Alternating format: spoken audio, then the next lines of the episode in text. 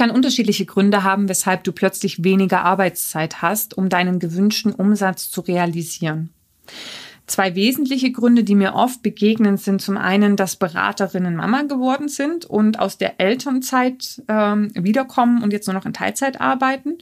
Oder dass Berater oder Beraterinnen sich entscheiden, Mentoring-Funktionen oder Führungsaufgaben wahrzunehmen.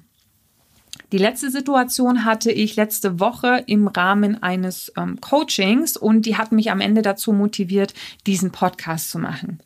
Ich habe nämlich mit einem Berater gearbeitet, der bisher 100 Prozent seiner Zeit zur Verfügung hatte, seinen Umsatz zu machen. Jetzt sind es streckenweise nur 50 oder 60 Prozent, weil er eben ja Führungsverantwortung übernommen hat. Seine Frage war nachvollziehbarerweise, wie kann ich in meinem Tun effizienter werden, sodass ich meinen Umsatz möglichst halte? Und wenn du jetzt jemand bist, der noch 100 Prozent seiner Zeit fürs Geschäft erübrigen kann, fragst du dich vielleicht, was du tun kannst, um diesen Umsatz zu erhöhen. Weil wenn du jetzt irgendwie acht oder neun Stunden arbeitest, willst du ja nicht 10, 11, 12 oder weiß ich nicht, 14 Stunden arbeiten, um am Ende mehr Umsatz zu machen, bedeutet, du musst in dem, was du tust, effizienter werden. Zu all diesen Fragestellungen erhältst du in diesem Podcast fünf Ideen, die am Ende ein Auszug dessen sind, was ich dem Berater im persönlichen Coaching empfohlen habe. Es lohnt sich also mal wieder dran zu bleiben und wir hören uns gleich. Herzlich willkommen zum Personalberater Coach Podcast. Blicke hinter die Kulissen erfolgreicher Personalberatungen mit der Brancheninsiderin Simone Straub. Du kennst ja bestimmt schon meinen Elevator Pitch, den ich immer mal wieder zu Beginn des Podcasts bringe. Also du weißt schon, den Pitch, in dem es darum geht, ne, dass ich Personalberatern zu einem konstanten jährlichen Umsatz von 400.000 Euro und mehr verhelfe. Also einzelnen Personalberatern in 360 Grad. Berater, die solche Umsätze erreichen, arbeiten sehr effizient und sie haben keine Angst davor, sich aus der Komfortzone zu bewegen. Alle Tipps, die jetzt kommen, haben etwas mit deiner Komfortzone zu tun. Sie sind jetzt nicht elementar, um diesen Job zu machen, aber machen am Ende doch einen sehr großen Unterschied. Berater, die jetzt, äh, sage ich mal, 100 Prozent ihrer Zeit ins Business stecken, hören diese Tipps häufiger, vielleicht von Vorgesetzten oder von Trainern oder wie auch immer, aber winken innerlich dann oft ab, weil, ja, weil es schon irgendwie einleuchtet, aber irgendwie ist es doch unbequem und der Job muss ja auch Spaß machen und das stimmt ja auch, ja. Allerdings äh, fühlen sich gewisse Dinge nur so lange komisch an, wie man sie noch nicht gewöhnt ist und ehrlicherweise auch nur so lange, bis sich am Ende der Erfolg einstellt. So kann ich mich jetzt auch erinnern, dass ich mit meinem Berater im Coaching in der Vergangenheit schon ein paar Sachen besprochen hatte, von denen die gleich kommen. Die hatte dieser gehört und auch verstanden, aber am Ende jetzt doch nicht so umgesetzt, weil ja das zu bezweckende Ergebnis am Ende, also mehr Umsatz, auch irgendwie nicht so gezogen hat. Also es war jetzt nicht so wichtig, um ihn aus seiner Komfortzone zu locken.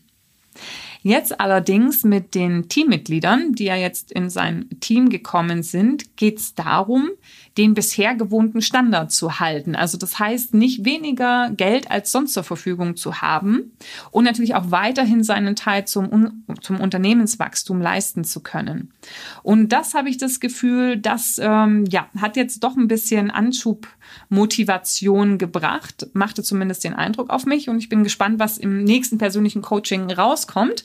Aber ja, also ich hatte Lust, äh, ihm auch die Dinge nochmal zu sagen und äh, ja, jetzt sozusagen mit dieser Veränderung veränderten Situation fallen sie vielleicht sogar auf fruchtbaren Boden. Was habe ich nun also dem Berater geraten? Da der Berater hoch spezialisiert ist, also fiel diese erste Empfehlung schon mal weg. Du weißt ja auch aus den äh, aus äh, einigen der äh, vorhergehenden Podcasts, dass ich doch ein starker Verfechter vom Thema Spezialisierung ähm, bin, nicht weil ich es irgendwie ja, persönlich gut finde, sondern weil es einfach gezeigt hat in der Vergangenheit, dass Top-Performer immer einen Fokus haben, entweder auf einen bestimmten Markt, auf eine Region oder einfach es geschafft haben, in irgendeiner Form die Komplexität des Marktes zu reduzieren. Ja, aber bei dem Berater fiel diese Empfehlung schon mal weg. Meine erste Empfehlung an ihn war die gute alte Blockbildung im Tagesgeschäft. Also eine Möglichkeit, in weniger Zeit das Gleiche zu schaffen ist, die zur Verfügung stehende Zeit einfach besser zu nutzen. Bedeutet, konzentrierter zu arbeiten und sich weniger ablenken zu lassen.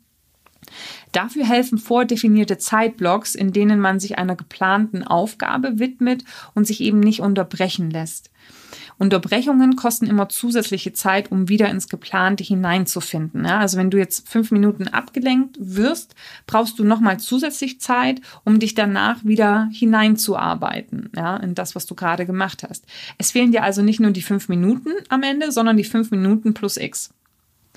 Praktizierst du allerdings länger Monotasking, schaffst du am Ende mehr und bist kreativer, weil du dich länger auf eine Sache konzentrierst.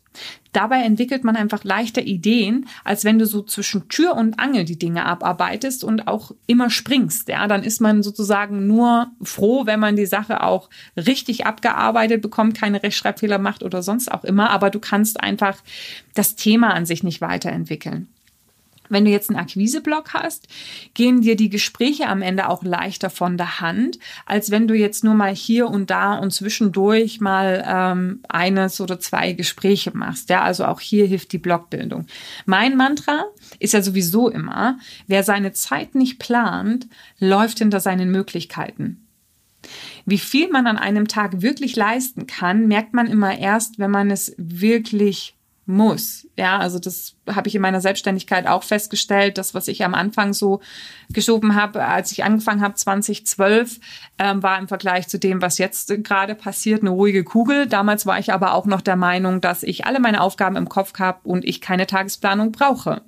Das hat sich im Vergleich zu heute verändert wie gesagt, dabei kam mir auch dieses Mantra, wer seine Zeit nicht plant, läuft hinter seinen Möglichkeiten, weil ich einfach festgestellt habe, wie viel mehr ich eigentlich leisten kann, wenn ähm, ich meinen Tag gut plane. Also Blockbildung und ein guter Fokus sind wesentliche Elemente, um mehr aus seiner Zeit zu machen. Die zweite Empfehlung ist die Entwicklung von Schlüsselkunden. Schlüsselkunden sind Kunden, die dich für einen Zeitraum von einem Jahr und länger mehrfach im Jahr beauftragen. Also wenn du solche Kunden hast, kommen diese dann proaktiv mit Aufträgen auf dich zu. Du sparst ja also im Prinzip die Zeit für die Neukundenakquise, die ja manchmal auch echt hart und haarig ist, bis man mal so einen Entscheidungsträger erreicht und so weiter. Ne? Außerdem kennst du das Unternehmen und dessen Besonderheiten bereits. Das heißt, die Verträge sind verhandelt, Prozesse sind vorbesprochen. Das spart dir am Ende Zeit im Tagesgeschäft und lässt dich eben effizienter arbeiten. Wenn man eine Zeit lang im Geschäft ist, ergeben sich diese Schlüsselkunden oftmals automatisch. Solltest du diese noch nicht haben, fordert dies eine überlegte Marktbearbeitung, um die Kundenentwicklung gezielt zu steuern. Wie bewusst ein Berater mit seinem Markt umgeht, sagt übrigens viel über den Reifegrad eines Beraters aus. Passieren ihm die Kunden einfach so, also passieren in Anführungsstrichen, oder gestaltet er den Markt und sein Kundenportfolio bewusst? Kennt er die Keyplayer an seinem Markt und weiß, weshalb sie zu ihm passen oder weshalb eben auch nicht? Wie werden Akquisegespräche geführt? Ist es am Ende immer noch nur ein Fragen nach dem Auftrag oder gelingt es auch hinter die Fassade zu schauen? Und wie werden nach dem Gespräch die Informationen verarbeitet? Fließen sie in die schier unendlichen Weiten des CRM-Systems oder reflektiere ich diese auch im Rahmen der Kundensegmentierung? Ja, sowohl die Blogbildung als auch die Reflexion der Kunden sind Sachen, die sind nicht unbedingt notwendig. Es läuft auch so irgendwie. Aber wenn man es effizienter äh, machen möchte, wenn du also in der gleichen Zeit mehr Output generieren möchtest oder in weniger Zeit deinen Umsatz halten willst, dann reicht es eben nicht, es einfach so laufen zu lassen. Ja. Und ähm, das betrifft auch den nächsten Punkt und wie es ihn betrifft. Es ist die Priorisierung von Kunden, Aufträgen und Kandidaten. Viel zu oft handeln Berater nach dem Motto lieber den Spatz in der Hand als die Taube auf dem Dach. Also lieber so einen Kunden als gar keinen. Lieber diesen Auftrag, als dass ich gar keinen habe. Lieber diesen Kandidaten als keinen. Es könnte ja am Ende doch klappen. Hätte, hätte Fahrradkette, ja, ja, könnte es vielleicht zu einem geringen Prozentsatz Wahrscheinlichkeit. Aber wenn du dein Tagesgeschäft mehrfach mit solchen Prozessen vollstopfst, blockiert dich das eben auch und du investierst unnötig Zeit in Dinge, die mit verbindlicheren Kunden und Kandidaten besser laufen könnten. Und hier kommt wieder die Komfortzone ins Spiel. Nehmen wir es mal am Beispiel Kandidaten. Ich weiß, wie schwierig es manchmal ist, gute Kandidaten zu finden. Gerade in solchen Fällen neigen Berater dazu, Alarmglocken nicht hören zu wollen. Also sie fragen die unangenehmen Fragen nicht, Stichwort Komfortzone, bleiben zu sehr an der Oberfläche und können sich so auch kein realistisches Bild zur Platzierungswahrscheinlichkeit machen. Dann nimmt man den Kandidaten noch mit in den Prozess. Ist ja nicht so wild, ja, vielleicht wird's ja was. Nein, auch solche Kandidaten kosten dich Zeit. Und wenn du mehrere von diesen Kandidaten hast, dann ja, blockt dir das signifikant Zeit. Zeit, die du nicht hast, wenn du Mitarbeiter hast. Dann willst du dich nur auf die Sachen konzentrieren, die wirklich zum Abschluss führen. Alles andere macht keinen Sinn. Bedeutet im konkreten Falle mit dem Kandidaten Fragen stellen, vertiefen Fragen, nach der Wechselmotivation und nach möglichen Alarmglocken, die bei der Ansicht des Lebenslaufes oder im Gespräch aufploppen. Das vertiefende Fragen ist echt das ist wieder so ein klassischer Fall. Ne? Ähm, was arbeite ich in meinen Coachings an den Fragen? Viele finden es anstrengend, den Wunsch nach etwas Neuem oder auch nach, nach Weiterentwicklung zu hinterfragen. Die sagen, ja, macht doch Sinn. Ja, oder am Anfang des Prozesses schon das mögliche Gegenangebot zu adressieren. Oh, noch mehr Fragen stellen? Ich mache das lieber kurz und knackig. Ja, kurz und knackig jetzt heißt lang und nackig später. Wer mich zitieren will, ist mir gerade eingefallen. Ähm, stell also die Fragen und entscheide, ob es wirklich Sinn macht. Also sei ehrlich zu dir. Das ist übrigens auch eines der Erfolgsgeheimnisse von Caro Wolz, ähm, der Top-Performerin, die ich auch schon mal hier im Podcast interviewt hatte. Caro ist gnadenlos ehrlich zu sich, zu ihren Kunden und zu Kandidaten und startet Prozesse nur, wenn diese wirklich Sinn machen ja, da kommt wieder das Fear of Loss ins Spiel. Ja, also hm, dann habe ich Angst und dann habe ich gar keinen Auftrag mehr und so weiter. Ja, also sie hat auch dann immer Pipeline, um auszusortieren, aber die Pipeline fällt ihr auch nicht vom Himmel. Da kommt so die Quantität, die Aktivität mit rein. Diese Pipeline hat sie sich auch erarbeitet. Ja. Ähm, wenn du die Folge nachhören möchtest, Folge 57 ist es mit dem Titel 58 Platzierungen im Jahr vom Recruiter zum 360 Grad Top Performer. Also das ehrlich zu sich selber sein ist wichtig und ähm, sich von Kunden verabschieden, die Zeit raumen, äh, raumen, rauben. Sich von Kunden verabschieden, die Zeit rauben. Aufträge nicht zu bearbeiten, die ähm, ebenfalls Ressourcenfresser darstellen. Ja, das ist übrigens gerade in der erfolgsbasierten Arbeit wichtig. Und eben auch Kandidaten loszulassen, ähm, die am Ende nicht wirklich an einem Wechsel interessiert sind. Ja, es ist ungemütlich, aber eben auf dem Weg zu mehr Effizienz ungemein hilfreich. Der vierte Punkt dreht sich um das Thema Verhandlung von Konditionen. Ich bin immer wieder erstaunt, wie zügig manche Berater Konditionsverhandlungen mit Kunden zum Schluss bringen wollen. Da hat man oft den Anspruch an sich, weil es eben auch unbequem ist, eine Verhandlung ganz schnell hinter sich und zu einer Einigung bringen zu wollen. Und hier werden dann oftmals wertvolle Euros oder Zugeständnisse des Kunden verschenkt. Wertvolle Euros übrigens, die dir am Ende an deinem Umsatz fehlen. Präge dir da das Mantra ein, kein Nachlass ohne Gegenleistung. Ich sag's nochmal, kein Nachlass ohne Gegenleistung. Wenn du wirklich etwas von deiner Provision nachlassen sollst, was gibt dir der Kunde im Gegenzug? Dieser kann nicht erwarten, dass du nur auf Basis der Nachfrage Geld herschenkst. Wo sind wir denn? Auf dem türkischen Bazar? Haben wir einen Mondpreis kalkuliert, den wir jetzt einfach mal versuchen und wenn der Kunde jetzt nicht kauft, dann geben wir eben nach? Nein. Deine Preise sind wohl kalkuliert und dafür solltest du auch kämpfen. Jeder Euro mehr trägt am Ende dazu bei, dass du trotz weniger Arbeitszeit dein Umsatzlevel halten kannst. Oder dass du Rahmenbedingungen erhältst, die die Wahrscheinlichkeit einer raschen Platzierung erhöhen. Das ist ja auch okay. Ja, also wenn du im Prozess Absprachen triffst, die es dir möglich machen, diesen Prozess schneller abzuschließen, dann finde ich es auch okay, ein bisschen was vom Geld herzugeben. Ja, dann schaffst du eben mehr Abschlüsse in der vorgegebenen Zeit.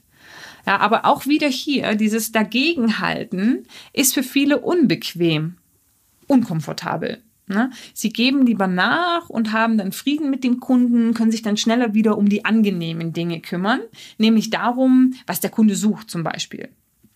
Aber hey, an dieser Geschäftsbeziehung seid ihr beide beteiligt. Kundenfreundlichkeit und Service ist ja in Ordnung, aber nur als bewusste Entscheidung, nicht als ein Mangel an Fähigkeiten. Gib also nicht nach, weil du es nicht besser weißt, sondern suche dir im Zweifelsfall Hilfe und Unterstützung. Bei mir zum Beispiel. Ähm, bei mir zum Beispiel, ja. Nehmen wir im Ernst. Also ich nehme jetzt in der letzten Zeit ähm, auch eine verstärkte Nachfrage zum Thema Verhandlungen und äh, Verhandlungstechnik wahr, weil klar, die Kunden sind preissensibler geworden und ähm, wenn man da nicht einen roten Faden oder die richtige Technik zur Hand hat, kann einem das bei den hart erkämpften Aufträgen nochmal schmerzlich Geld kosten. Und ähm, ja, wenn du dich, äh, deine Kollegen, dein Team, ich weiß nicht, in welcher Position du mir gerade zuhörst, aber wenn du dich dazu fit machen willst, dann melde dich einfach bei mir. Den fünften Punkt, wie du effizienter arbeiten kannst, haben wir gerade schon so ein bisschen angekratzt. Und zwar ist es das Thema Prozesse und Prozesssteuerung. Die Koordination von Prozessen ist sicherlich etwas, was dich auch extrem nerven kann. Ne? Also das Nachhalten des Feedbacks zu Profilen zum Beispiel, Terminierung von Interviews, schauen, wo die Dinge stocken etc. Das kann echt zäh werden und Zeit fressen. Sowas kann aber auch vorgebeugt werden durch eine gute Absprache zu Beginn. Und auch hier merke ich immer wieder, dass dies gern von Beratern umschifft wird.